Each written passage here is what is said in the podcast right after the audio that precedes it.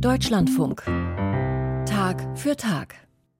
Er ist in Polen ein bekannter Kirchenkritiker, der Ex-Jesuit und Theologe Stanislav Obirek. Mit seinem neuesten Buch Babylon eine Kriminalgeschichte der Kirche, das er gemeinsam mit dem Rechtsanwalt und Journalisten Artur Nowak verfasst hat, macht er sich erneut nicht beliebt, weder beim polnischen Klerus noch bei der Peace-Partei.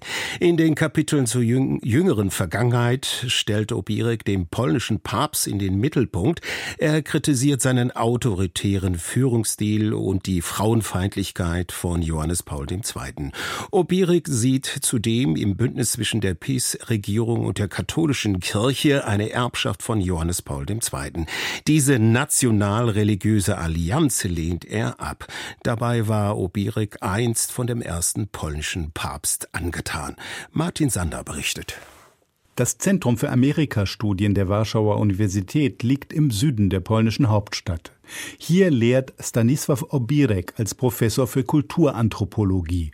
Der 66-jährige Gelehrte von sportlich schlanker Erscheinung gilt in Polen als schärfster Kritiker der katholischen Kirche, der ihren eigenen Reihen entstammt.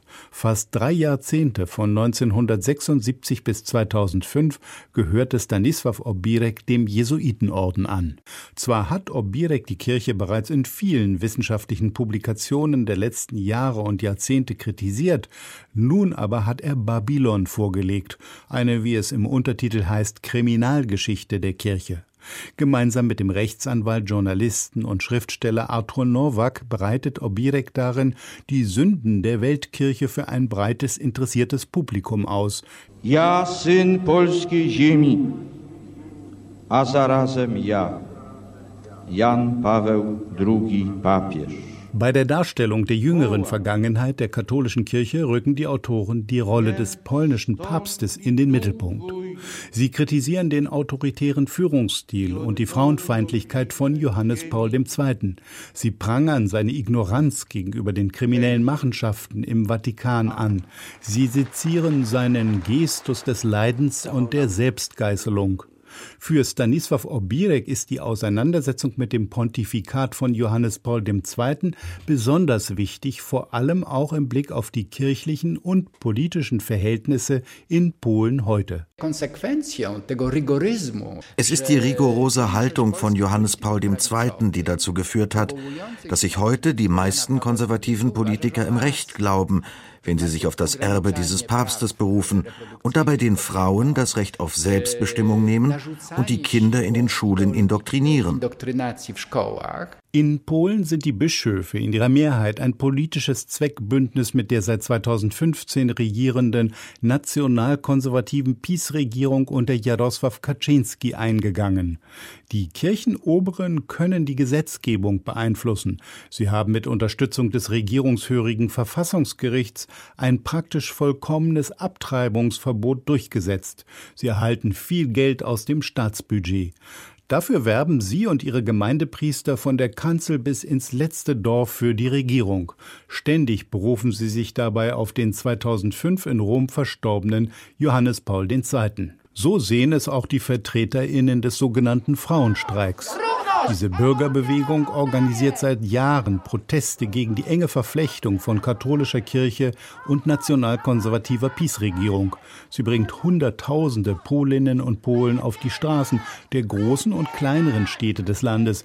Stanisław Obirek ist davon überzeugt, dass die Grundlage dieser Politik in Johannes Paul II. zu finden ist. Ja bym jednak doprecyzował, że właśnie wymaga krytykę, krytyki etyka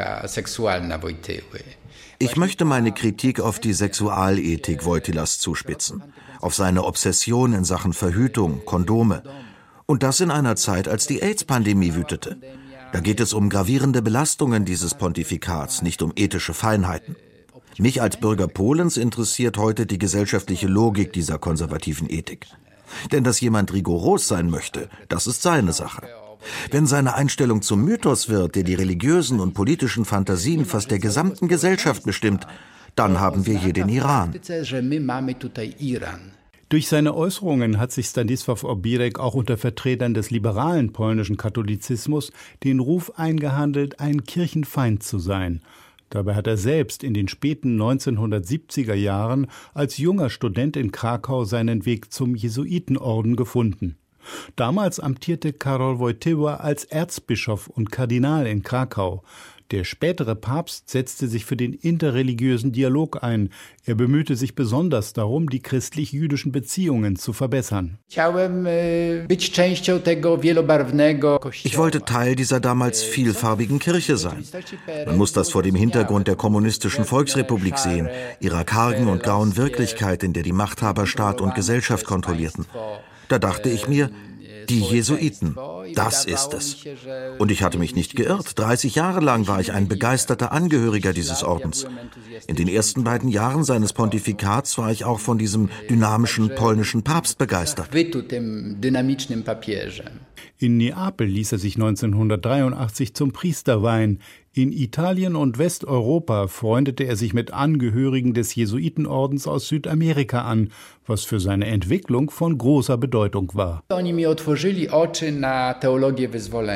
Sie öffneten mir die Augen für die Theologie der Befreiung und sie ließen mich erkennen, dass Karol Wojtyla mit zweierlei Maß maß. Einerseits unterstützte er die polnische Solidarność-Opposition, also eine auf Emanzipation gerichtete Arbeiterbewegung. Auf der anderen Seite verfolgte und knebelte er die Theologen der Befreiung, die doch die gleichen Ziele verfolgten. Mir wurde klar, dass es nicht um Religion, sondern um Politik ging. Natürlich las ich die Schriften von Gustavo Gutierrez, von Leonardo und Clodovis Boff. Ich begann Hans Küng zu lesen. Das päpstliche Lehrverbot für diesen herausragenden katholischen Intellektuellen war mir vollkommen unverständlich. Ich erkannte, welches Unrecht Wojtyla durch seine Amtsausübung anderen zufügte, indem er ihnen seine konservativen Konzepte aufdrängte.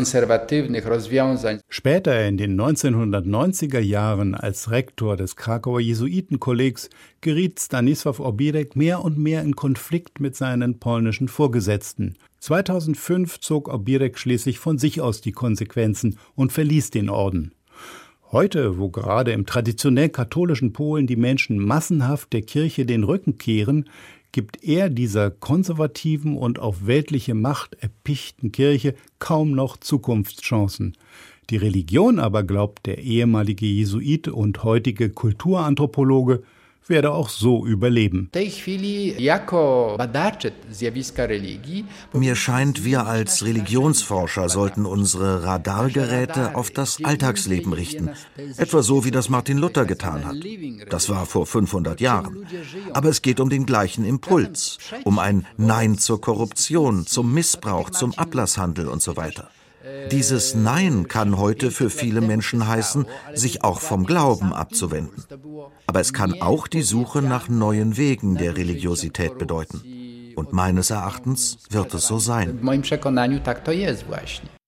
Mit dem Beitrag von Martin Sander geht unsere Sendung für heute zu Ende.